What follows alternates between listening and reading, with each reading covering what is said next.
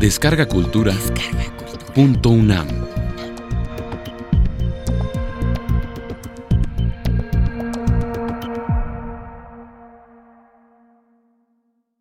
El chamanismo entre los nahuas y los mayas.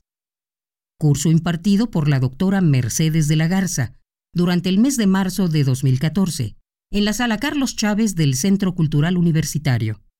Dentro del programa grandesmaestros.unam. Módulo 1. Introducción al chamanismo, ritos y sueños. En esta primera sesión, lo que voy a dar es una introducción general de algunas ideas sobre los sueños, sobre los estados alterados de conciencia, sobre los éxtasis, sobre el cerebro. No esperen la gran ciencia sobre el cerebro, porque esa no es mi especialidad.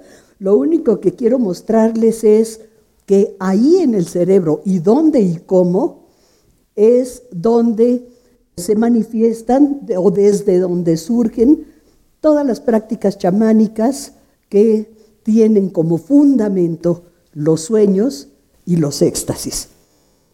También quiero decir algo sobre los ritos pero a nivel universal.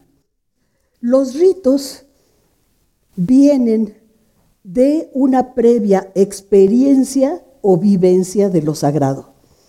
Alguien tiene de pronto en un momento dado una vivencia, una sacudida, una experiencia de algo que está más allá, que actúa sobre el mundo y los hombres y que se le llamará lo sagrado, en términos muy generales de historia de las religiones, otros le llamarán Dios, etc. Pero esa vivencia, esa experiencia inmediata que puede tener de repente alguna persona en un momento dado, es lo que va a dar lugar a buscar un vínculo con eso que es lo sagrado. Cuando digo contacto con el numen, bueno, numen es otra manera de decirlo. Numen significa deidad, lo que está más allá, algo sagrado, algo todopoderoso. Entonces, el contacto con el numen se da por dos vías muy importantes. Una es la vía mística o una vivencia involuntaria. Puede ser cualquiera de las dos cosas. Hay personas que buscan la vía mística. Son los ascetas, los ermitaños que se van a una montaña, que después de haber tenido la vivencia de que hay algo sagrado en el universo que controla todo, se van a seguir buscando y acercándose a lo sagrado. ¿Y por qué les digo que a veces involuntaria? Porque hay algunas ocasiones y hay casos en la historia de personas que sin buscar nada, de pronto reciben así como el rayo de Dios, una especie de iluminación súbita y tienen esa vivencia. Un ejemplo muy claro es el de San Pablo cuando iba en el camino de Damasco. San Pablo era un militarote, no le importaba más que eso, y de pronto va, va caminando y súbitamente tiene una vivencia de Dios. Entonces, pues cambia completamente toda su vida. Fue algo totalmente involuntario. A cualquiera le puede pasar que de manera absolutamente involuntaria de pronto tenga la vivencia o la experiencia de lo sagrado. No estoy hablando de conocimiento, sino de algo que es emocional, vivencial, sensorial fundamentalmente. Y hay otro camino para tener contacto con el numen, que es el rito. El rito siempre es voluntario. Una persona que ha recibido esa vivencia de lo sagrado crea determinadas formas de acercamiento con la divinidad y estas formas las sigue la comunidad. O sea, esa persona rige a la comunidad y le va indicando los caminos para acercarse a lo sagrado. son los ritos que están en todas las religiones.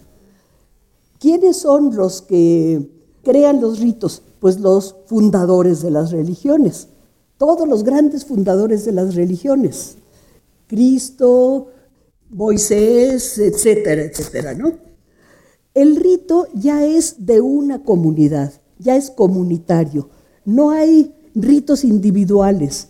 Cuando se crean ciertos ritos individuales, esto lo hacen los ascetas o los ermitaños que se van a una cueva y que tratan de no comer, no tomar agua, hacer sacrificios, etcétera, individuales. Pero el rito de una comunidad siempre tiene que ser compartido con todos. Un rito lacandón, de los lacandones actuales, que es el rito de los incensarios, que lo siguen repitiendo los lacandones desde la época más remota y que el rito de los incensarios se inició en Palenque desde el periodo clásico. Ahí se usaban incensarios, que es quemar sustancias, aromas, resinas aromáticas para alimentar a los dioses, porque los dioses son materias etéreas, sutiles, invisibles, impalpables, pero materias que se tienen que alimentar también con materias sutiles, que son los olores, los sabores, la energía vital, también impalpables e invisibles. Vamos a ver unas características generales del rito. Simboliza el paso de lo profano, o sea, lo mundano, lo común, a lo sagrado es entrar en un ámbito sagrado para tener el acercamiento con la deidad. ¿Quién guía el rito? Sacerdotes y chamanes, que son diferentes, aunque los chamanes son una especie de sacerdotes. ¿Y quiénes son esos sacerdotes y chamanes? Los que han sido elegidos por los dioses y los que han pasado por un periodo iniciático de aprendizaje del manejo de las fuerzas sagradas. Los ritos son, todos ellos, rutas experimentadas y establecidas por la comunidad. Por eso tienen que ser invariables. En una religión siguen los ritos hasta que llega de repente algún sacerdote y quiere hacer un cambio, como ya no hablar en latín sino en español, o como ya ponerse de frente de los fieles en vez de de espaldas. Todos esos cambios en los ritos, pues los hacen ellos mismos. Para que se pueda realizar un rito, tiene que haber primero una sacralización de los espacios. Se hace una ceremonia o con agua o con ramos de plantas o, en fin, con rezos, oraciones, para sacralizar un espacio. Los mayas, por ejemplo, ponían una cuerda alrededor del espacio donde se iba a realizar el rito.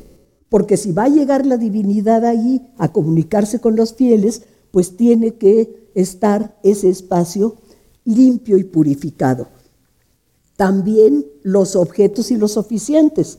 Los que van a oficiar un rito tienen que pasar un periodo de purificación, por ejemplo, estar en ayuno y abstinencia, bañarse en un baño de vapor antes del rito, etc.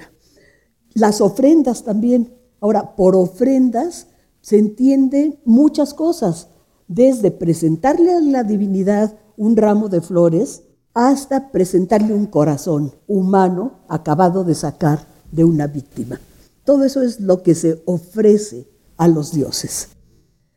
También todo rito lleva diversas acciones y fórmulas mágicas y una cosa indispensable de todos los ritos es música, danza y canto, porque los sonidos también llegan como algo etéreo, impalpable, que va a agradar a la divinidad. También en todo rito tiene que haber oraciones e invocaciones, siempre. Los asistentes tienen que guardar silencio, los asistentes tienen que prepararse interiormente y así los dioses o el dios, la divinidad, baja a ese espacio sagrado a comunicarse con los fieles. Por ejemplo, un rito sotzil, donde participa toda la comunidad, que siguen normas establecidas y todo lo que he mencionado. Hasta ahí dejo los ritos, porque el chamanismo pues es fundamentalmente ritual. Y ahora vamos a hablar sobre los sueños. No los sueños de los chamanes, no los sueños de los nahuas y los mayas, sino qué son los sueños desde un acercamiento científico. Lo que se sabe hasta ahora de los sueños, porque hay mucho que no se sabe, es que el sueño se ubica en el cerebro y lo comparten todos los animales.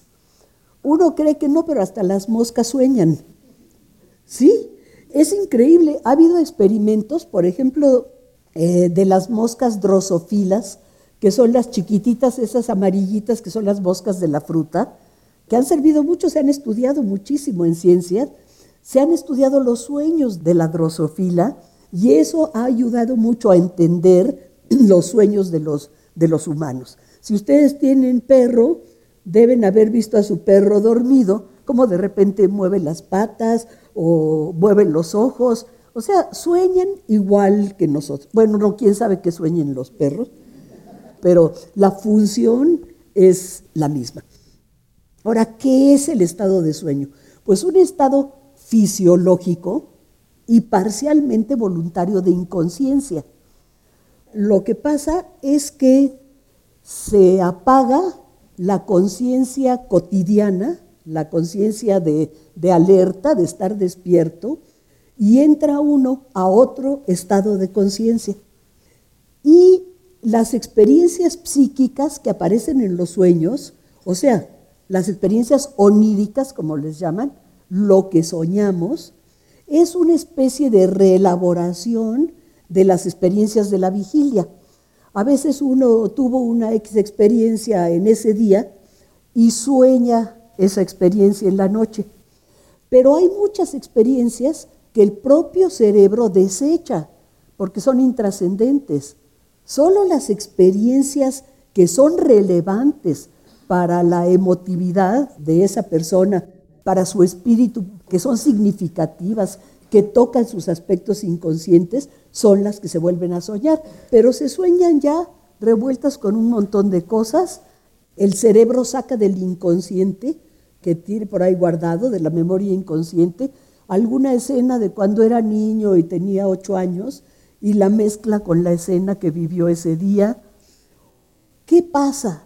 Que allí empiezan a manifestarse muchísimas cosas que provienen no de una parte especial del cerebro que es la racional, la de la vigilia, sino de otras partes.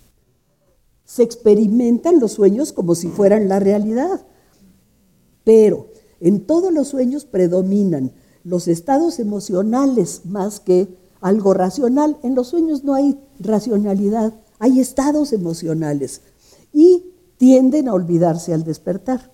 Muchas veces Despertamos así impactados por un sueño que tuvimos y inmediatamente se nos olvida. Y otras lo recordamos, pero ya les voy a decir cómo lo recordamos. Bueno, ¿y para qué sirve soñar? Sirve para promover la reparación neuronal y la reorganización en el cerebro.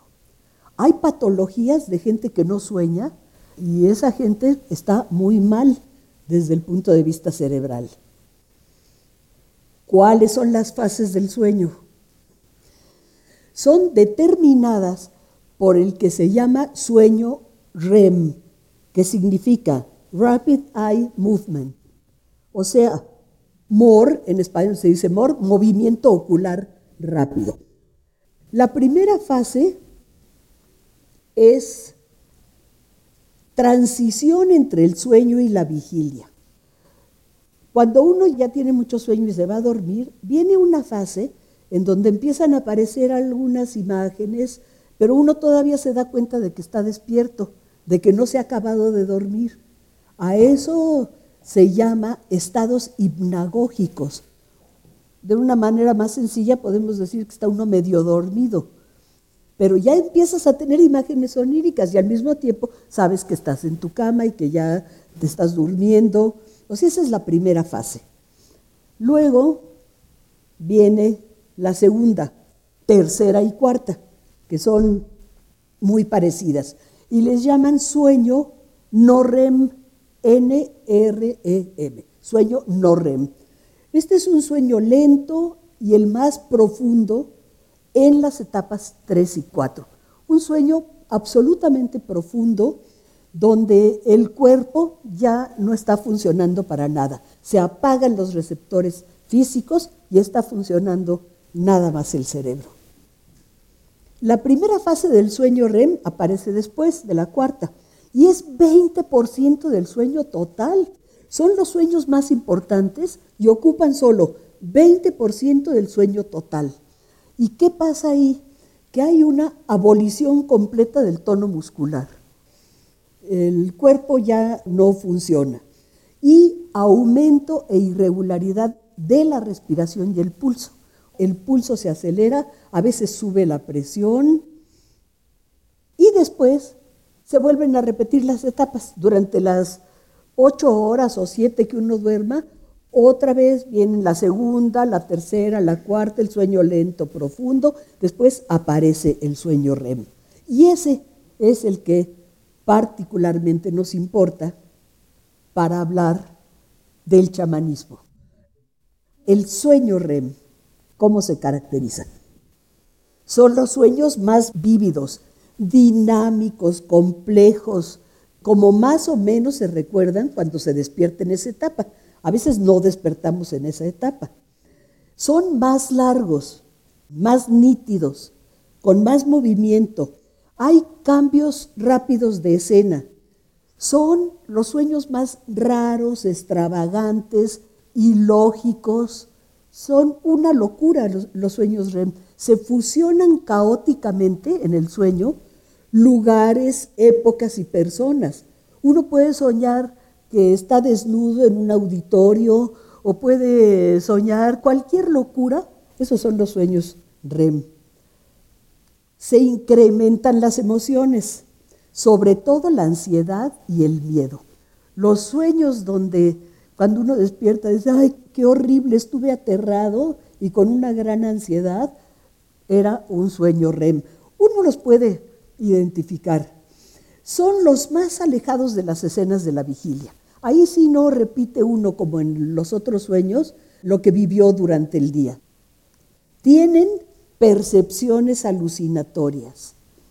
Ahí de pronto uno empieza a ver alucinaciones y de una vez desde ahorita les digo la diferencia entre alucinación y visión. La visión es con base en un objeto real. Por ejemplo, uno en un sueño puede ver un tigre o puede ver cualquier objeto real, pero lo que se llama propiamente alucinación es algo que no está relacionado con un objeto real, es algo loco, así, una cosa extraña totalmente, eso es una alucinación, no un objeto real.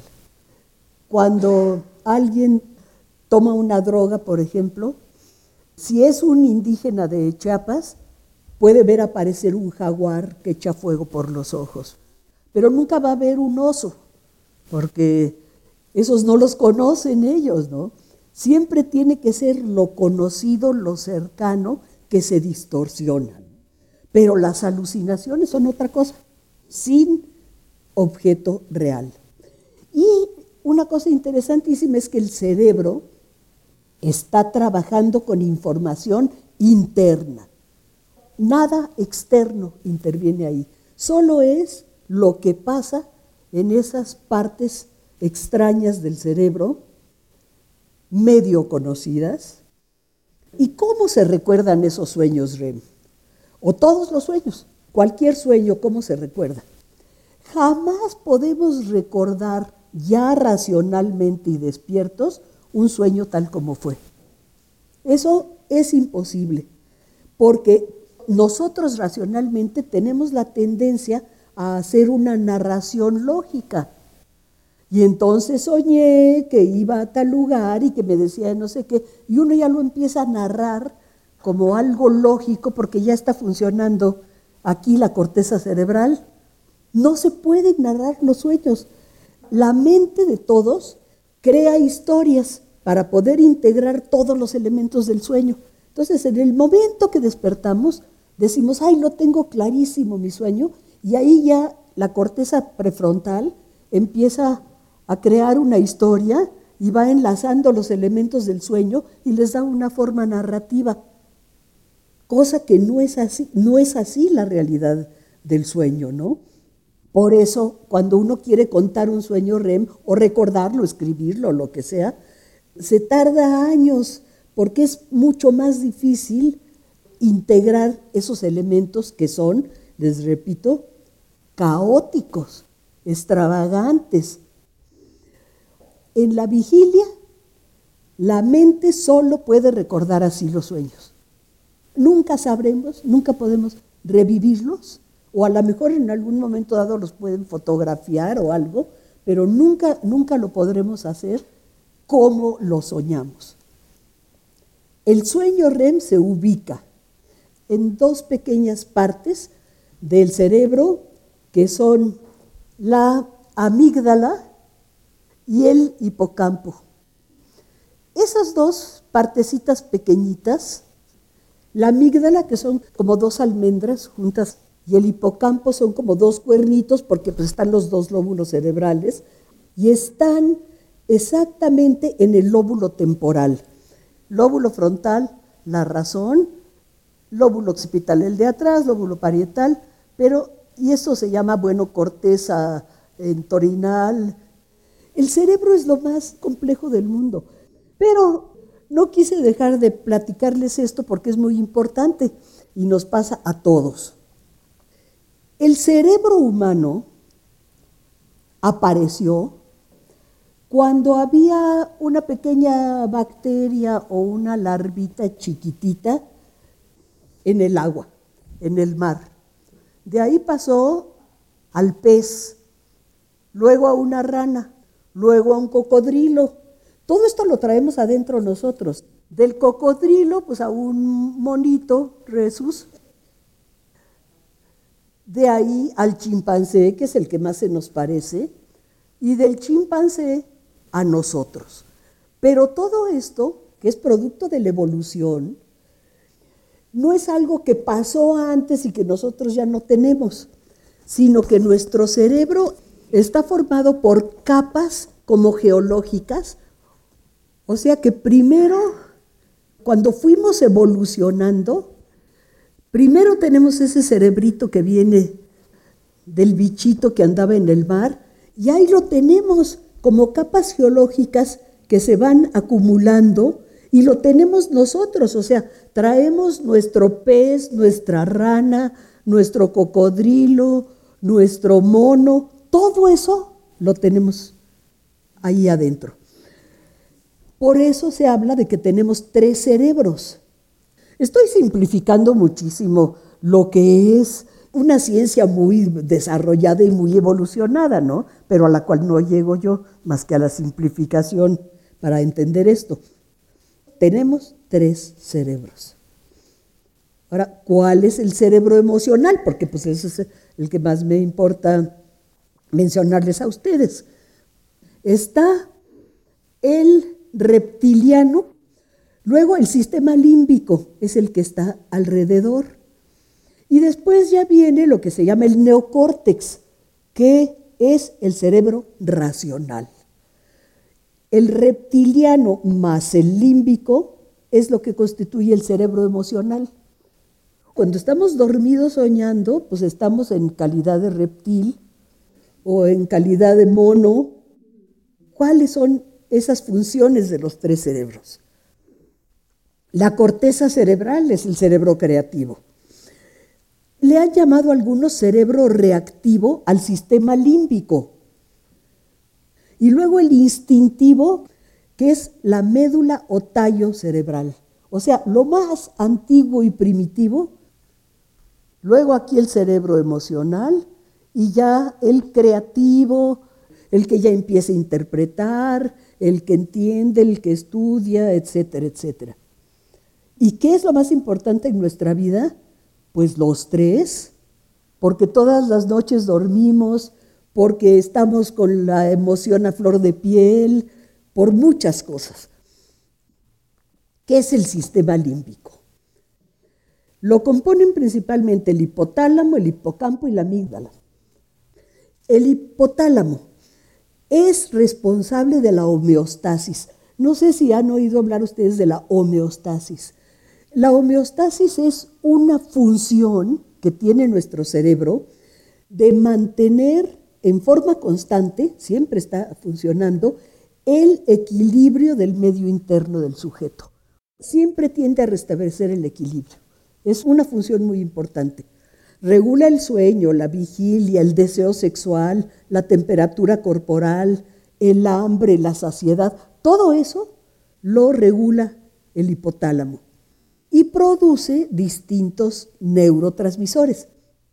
Neurotransmisores son sustancias químicas que hacen que las células cerebrales hagan lo que se llama la sinapsis, o sea, se unan y se produzcan las funciones del cerebro. Esas sustancias del hipotálamo se llaman orexinas y son importantes porque promueven la ingestión de alimentos, son las que nos llevan a tener hambre y a comer lo que necesitamos para nuestro organismo. Pero también, si nos metemos sustancias psicoactivas, promueven la adicción. Eso es esencial, ¿eh? promueven la adicción a esas sustancias porque activan el placer. La amígdala pues, está en el lóbulo temporal, ya lo vimos. La amígdala es responsable de los afectos, el amor, la amistad, el miedo, la ira, y te avisa cuando hay peligro. Y el hipocampo es donde se guarda la memoria, a corto y a largo plazo. Y paso a algo que es muy importante para entender el chamanismo, el sueño lúcido. Ocurre durante la etapa REM y el primero que mencionó ese término para ese tipo de sueños fue Frederick Van Iden en 1913. Esto ya es científico, ¿eh? ¿En qué consiste el sueño lúcido? El soñador se da cuenta de que está soñando. No sé si les ha pasado a alguno de ustedes de al estar dentro de un sueño, decirse a sí mismos, estoy soñando. No es tan fácil, ¿eh? No es tan fácil, puede pasar espontáneamente ¿eh? o puede ser inducido por algunas prácticas. Cuando está uno metido en un sueño lúcido, se puede voluntariamente cambiar de lugar. Por ejemplo, yo estoy soñando que estoy en el bosque, pero quiero estar en el mar, y entonces yo le mando a mi cerebro que me cambie la imagen al mar. Se puede volar, cambiar de forma, me puedo convertir en un jaguar, puedo visitar sitios imaginarios, etc. Son los sueños mejor recordados y tan reales o más que la vigilia. Lo más fácil para tener sueños lúcidos es la práctica. Y eso es lo que hacen los chamanes. Pero esa idea viene desde Grecia en el siglo IV Cristo y se llamaba incubación de sueños. En los templos de Asclepios, el dios de la medicina, los sacerdotes metían al enfermo en una cámara oscura para que se durmieran y soñaran. Y soñaran qué les pasaba, cómo se podía curar su enfermedad, etc. Y para que el sueño fuera más significativo, les metían serpientes vivas.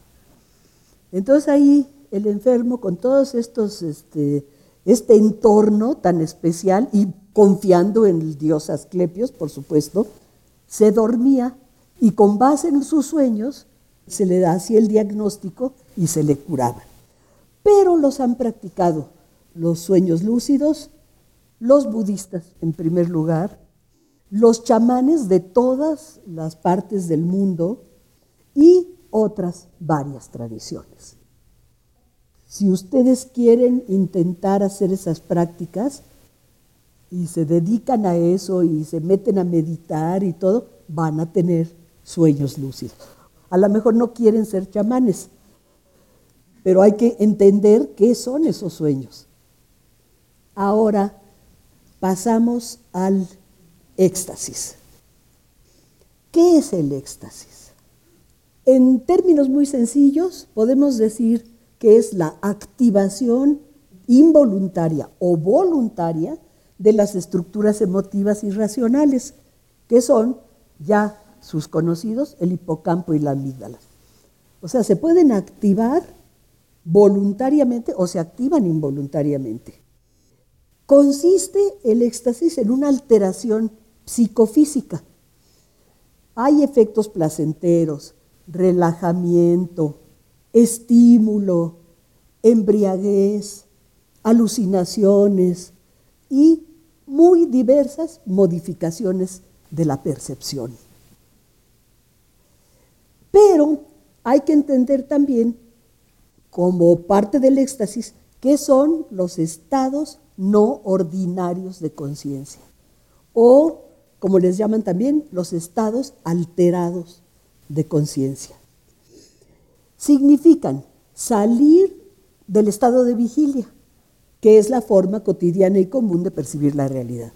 El primer estado alterado de conciencia pues, es el sueño, tal como se los expliqué. Cuando uno empieza a soñar, pues ya está en otra conciencia.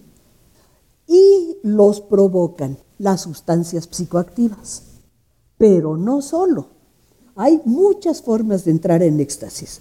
Lo puede provocar una fuerte depresión, la desesperación, el estrés, la sobrecarga de estímulos y hasta un impacto ante la belleza natural.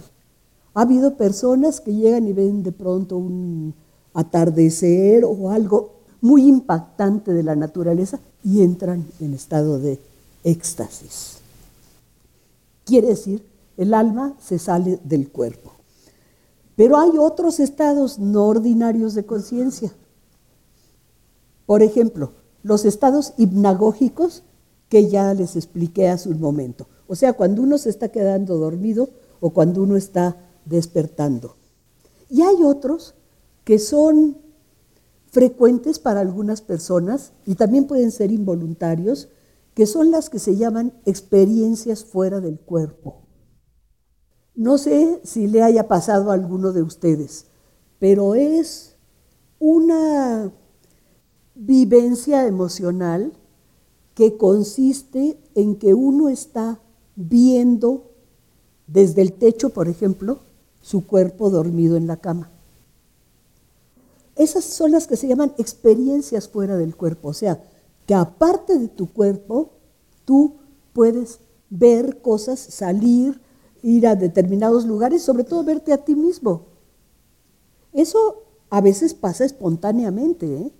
le puede pasar a cualquier persona. Otras son llamadas ya comúnmente experiencias cercanas a la muerte. Cuando alguien está a punto de morirse, ya casi en estado agónico, muchos lo han relatado y hasta los pintores lo han pintado, ven un túnel y ven al fondo una luz y a lo mejor el espíritu de algunos familiares muertos que ahí están. Todas estas son experiencias que está sufriendo el cerebro y fundamentalmente el cerebro emocional, que después se recuerdan. A alguien que se le declaró muerto y lo resucitan, puede platicar eso. Esas vivencias que tuvo en el momento de estar en éxtasis mortuorio, digamos, o sea, saliéndose del cuerpo.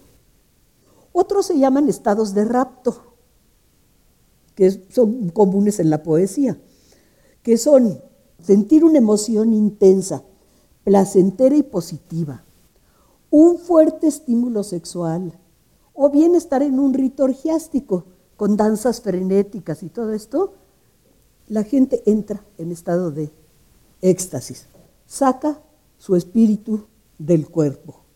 Pero hay otros, estados de histeria colectiva.